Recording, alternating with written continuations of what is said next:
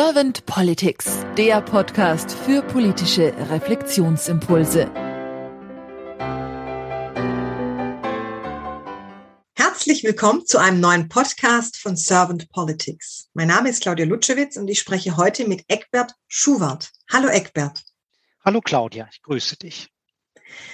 Eckbert, du bist ein politisch interessierter Mensch, Steuerberater und du hast den Weg zur Mediation schon seit langem gefunden, da dir die Menschen sehr wichtig sind und auch die Kommunikation zwischen den Menschen untereinander, sodass du sie als Mediator unterstützt, wenn sie mal Konflikte haben. Und Konflikte sind für dich auch wiederum wichtig und auch sinnvoll, so sagtest du mir, weil du sagst, sie dienen einmal der persönlichen Weiterentwicklung und damit dann auch der gesellschaftlichen Weiterentwicklung. Deswegen bin ich jetzt sehr gespannt auf deine Impulse zu meinen Fragen bezüglich der Politik der Zukunft. Und wenn du jetzt keine ersten oder weiteren Fragen hast, dann würde ich einfach gleich starten mit meiner ersten Frage. Ja, lass uns loslegen. Eckbert, wenn du an die Aufgabe von Politik denkst, was ist das nach deiner Meinung? Ich fange jetzt trotzdem mal so ein bisschen in der Vergangenheit an. Ich hatte dir das vorhin so in unserem Vorgespräch auch gesagt, ich komme aus Wuppertal, bin hier auch geboren und Wuppertal ist für mich eine sehr, sehr politische Stadt. Ich habe mein Büro hier in der Nähe eines Friedhofs, wo die Familienangehörigen von Friedrich Engels beerdigt sind. Also Friedrich Engels stammt hier aus dem Tal. Ebenfalls Adolf Kolping, der auch der Gesellschaft was weitergegeben hat, nämlich den Wandergesellen eine Heimat gegeben hat durch das, durch die Bildung des Kolpingwerks. Später Friedrich Ebert, der hier Abgeordneter, damals noch in Elberfeld war. Das war also vor der Stadtgründung. Und Johannes Rau ist als Bürger der Stadt Wuppertal Bundespräsident geworden. Und das sind alles Leider Gottes sind keine Frauen dabei gewesen, aber alles Persönlichkeiten, die zu einer Weiterentwicklung in der Gesellschaft auch beigetragen haben. Und das ist meines Erachtens eine der wichtigsten Aufgaben der Politik in der Zukunft, nämlich eine Weiterentwicklung, eine nach Möglichkeit Höherentwicklung, eine friedliche Höherentwicklung unserer Gesellschaft. Das sollte die Aufgabe unserer Politik sein. Und wie nimmst du dann diese Aufgabe, also du, du sagst es schon im Konjunktiv, wie nimmst du diese Aufgabe momentan wahr in der gelebten Politik? Ich nehme sie als Aufbruch wahr. Also gerade sage ich mal so in der, in den letzten Wochen, wir haben ja nun den Krieg in der Ukraine. Ich nehme die Aufgabe so wahr, die insbesondere unsere jetzige Regierung auch wahrnimmt, nämlich teilweise eine 180-Grad-Wendung vorgenommen hat, was die Militärpolitik anbelangt, was die Wirtschaftspolitik, die Außenpolitik und die Finanzpolitik anbelangt. Ich nehme sie so wahr, dass sie tatsächlich auf die jetzigen Gegebenheiten versucht, Einfluss zu nehmen, Vielleicht könnte sie noch ein bisschen mehr Einfluss darauf nehmen, äh, auf das, was im Augenblick so in unserer Welt passiert.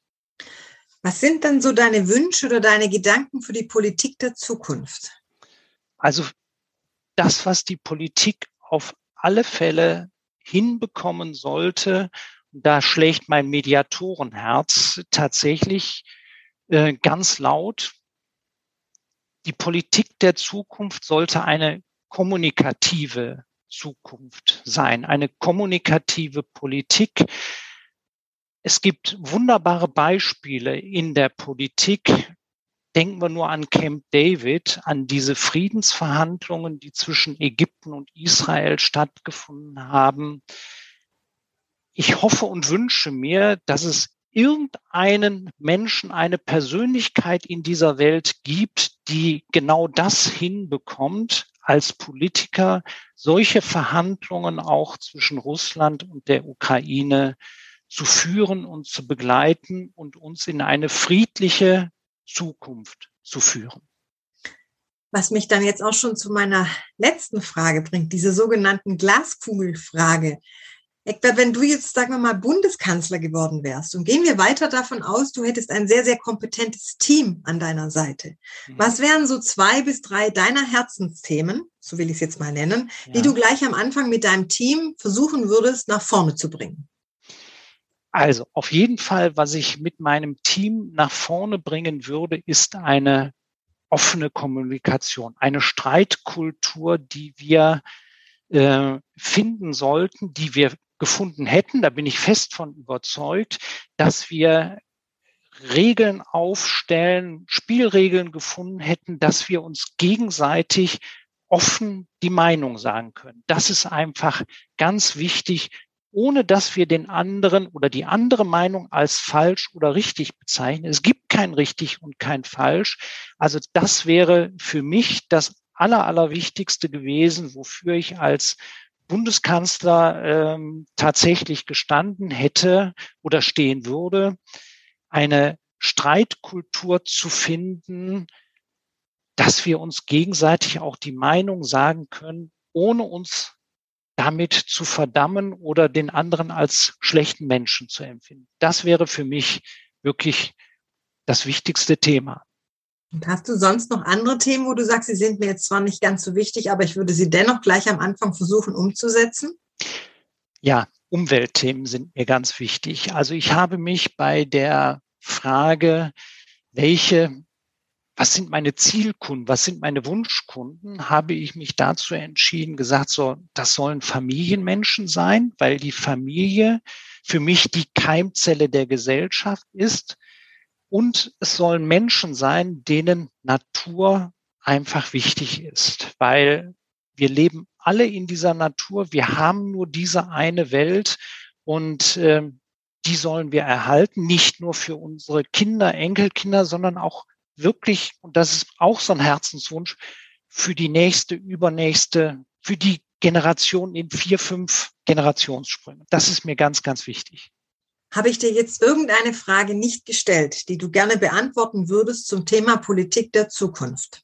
Nein, ich glaube, das waren deine Fragen. Ja. Dann danke ich dir ganz herzlich für deine Impulse, Eckbert, und auch natürlich für deine Zeit. Vielen lieben Dank. Und dann sage ich einfach mal, bis bald. Bis bald, Claudia. Danke dir.